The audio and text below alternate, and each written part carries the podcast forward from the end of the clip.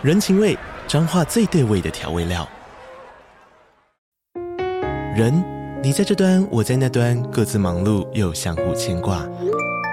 情，街角的吵杂声传递温暖与思念。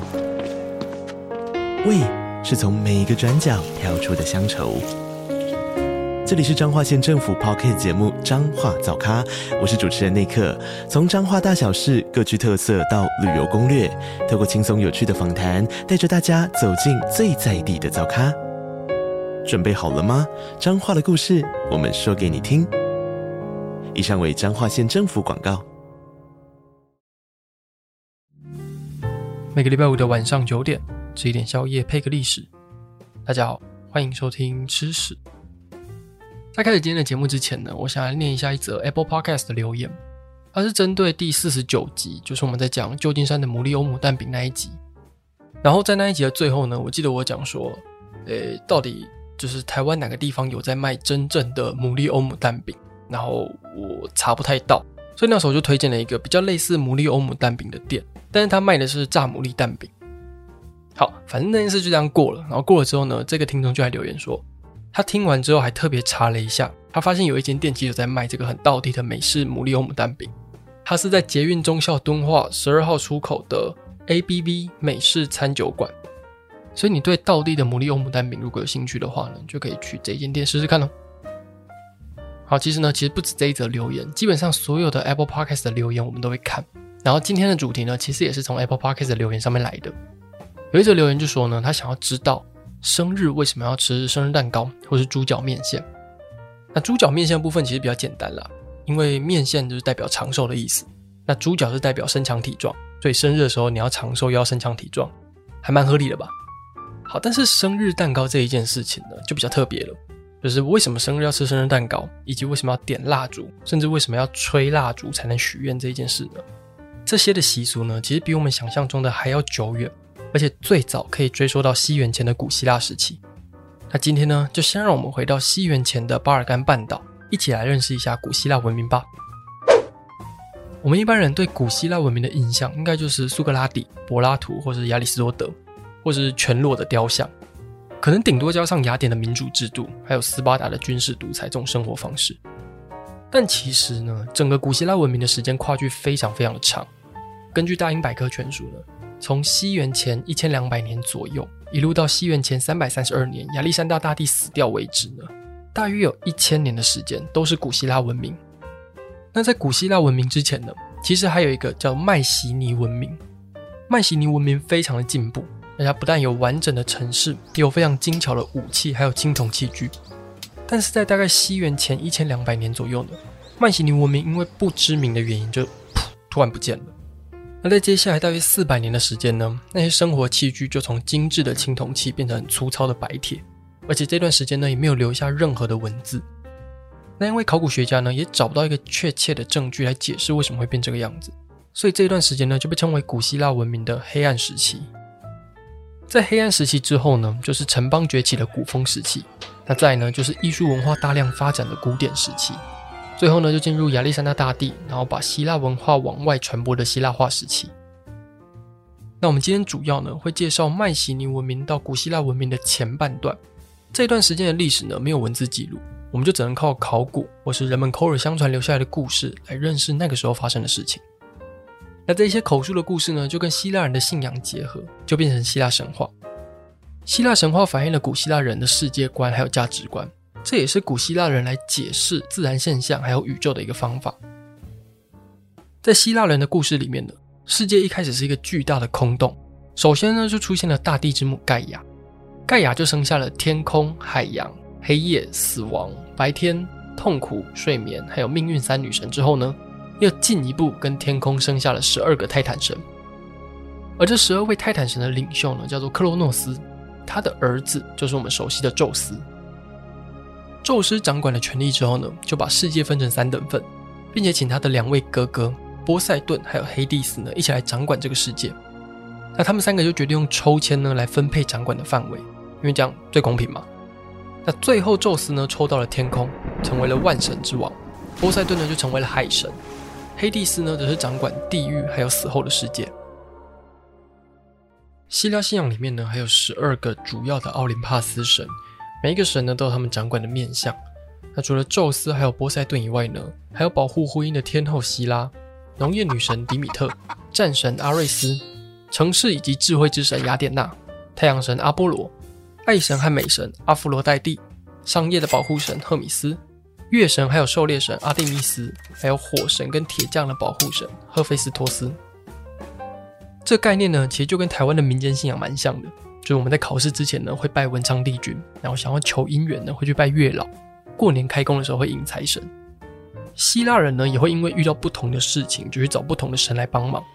但我们跟希腊信仰唯一的不同是呢，我们应该没有听过文昌帝君跟月老的血缘关系，对吧？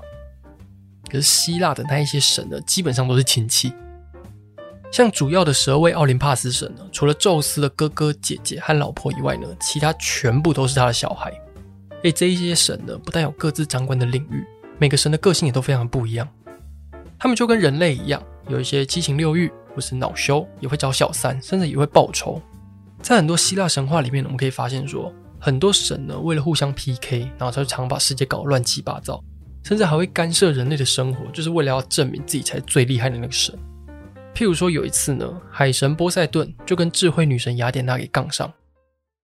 有一天呢，他们到了一个希腊的小城，他们两个都想要当那座城的守护神，所以波塞顿就跟当地的居民说：“呃，如果选我当守护神的话，我就会给大家无数的船，还有金银财宝。”雅典娜只是跟他的居民说：“如果选我当守护神的话，我就给你们无穷无尽的智慧。”那居民一听，当然会觉得说。拜托，小孩子才选择，我大人呢，我全都要。可是，在面对天神的时候呢，其实你不能那么傲慢，所以他们就决定了要请两位大神来比赛，看大家呢比较喜欢谁变出来的礼物。波塞顿呢就拿出他的三叉戟，然后就往地上一丢，砰，就变出几只白马。那雅典娜呢，只是拿出他的长枪，也是往地上一戳，砰，变出一棵橄榄树。那那个小镇的居民呢，没有看过马，所以不太知道这个生物到底可以拿来干嘛。不过他们都觉得橄榄树很珍贵，所以他们就选了雅典娜当做守护神。这座城呢，后来就用雅典娜的名字命名，就成为了有名的雅典城。那所以现在波塞顿输给了雅典娜嘛，可是波塞顿变出来的那几只马还在现场，而且居民呢对于那几只马都觉得很头大，到底要怎么处理这些东西？所以雅典娜呢就变出了马具，还有战车，而且还教导人类要怎么使用这些东西。那雅典城的居民呢，就得到了女神的帮助之后呢，所有人都变得超级开心。可是波塞顿跟雅典娜就是从此结下梁子。不过这个天神家庭成员彼此之间不和的情况呢，其实也不是什么新闻的，甚至连开天辟地的那个故事呢，也不像我们上面讲的这么含蓄。整个完整的故事呢，它的精彩程度还有血腥的程度呢，跟《权力游戏》有的比。所以有兴趣的听众，你可以自己上网找来看一下。不过有些内容是儿童不宜啦，所以如果有些小孩子想要看的话呢，可能家长要麻烦帮他们筛选一下。那把这一些神的故事写成文学作品的人呢，是西元前七世纪左右的诗人海西奥德。海西奥德在他的著作《神谱》里面呢，记录了天地万物是怎么形成的，以及众神之间的关系。但希腊神话除了神的故事之外呢，其实还有很多英雄人物还有怪物的故事。这些英雄人物的原型呢，可能也来自于一部分的真实，一部分的传说，或甚至是诗人们自己虚构的一个角色。我们也常常看到会有某个神遇到某个漂亮的女神，然后就跑来跟她生小孩。那小孩长大之后呢，就变成我们的英雄。像是我们常常听到的阿基里斯，还有海克力士呢，其实就是这样的例子。那有一些英雄人物的原型呢，可以追溯到迈锡尼文明时期。像是迈锡尼文明时期的重要战争特洛伊战争呢，就包含有非常多的英雄人物。这一场战争的故事呢，也被记录在诗人荷马的长篇史诗《伊利亚德》还有《奥德赛》里面。在《伊利亚德》的故事里面呢，荷马就说，当初希腊人跟特洛伊人之所以会打起来呢，就是因为爱神阿芙罗黛蒂呢，把希腊最美的王后海伦送给了特洛伊的王子。那这一件事情呢，就让希腊国王整个人暴怒，所以决定要对特洛伊发动战争。《伊利亚德》里面描写了非常多特洛伊的重要英雄人物，像是阿基里斯，还有赫克托尔，以及战争后期的一些细节。《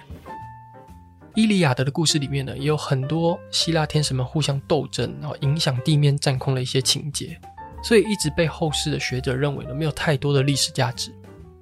只是直到近年的考古才发现呢，其实特洛伊战争是真的存在，只是因为战争的原因还有过程被太多人加油添醋了，所以目前没有办法什么去证实啊，这到底什么是真的，什么是假的这样。但是跟《伊利亚德》比起来呢，另外一部荷马的史诗《奥德赛》，它虚构的成分呢就高非常非常多。《奥德赛》整篇呢基本上就像一个奇幻冒险故事，它的故事时间轴呢是接在特洛伊战争之后。那一个参战的城邦主人奥德修斯，他历经了十年的流浪，到处在海上还有小岛上面打怪，而且最后回到家呢，赶跑家乡的敌人，并且和老婆重新团圆的故事。那其中除了天神的干预之外呢，还出现了长得非常有创意的怪物，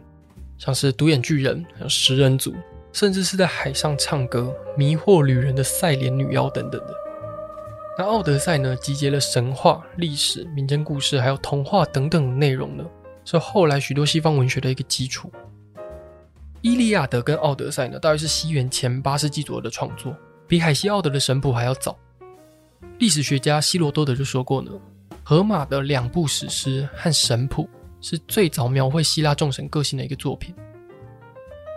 在接下来的几个世纪里面呢，还有许多跟希腊神话有关的作品，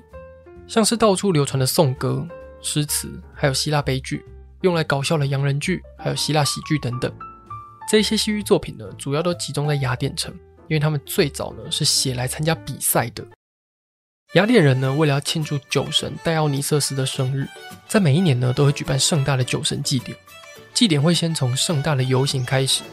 然后当祭司宰杀了牛献祭之后呢，就会进行祭典的重头戏——戏剧比赛。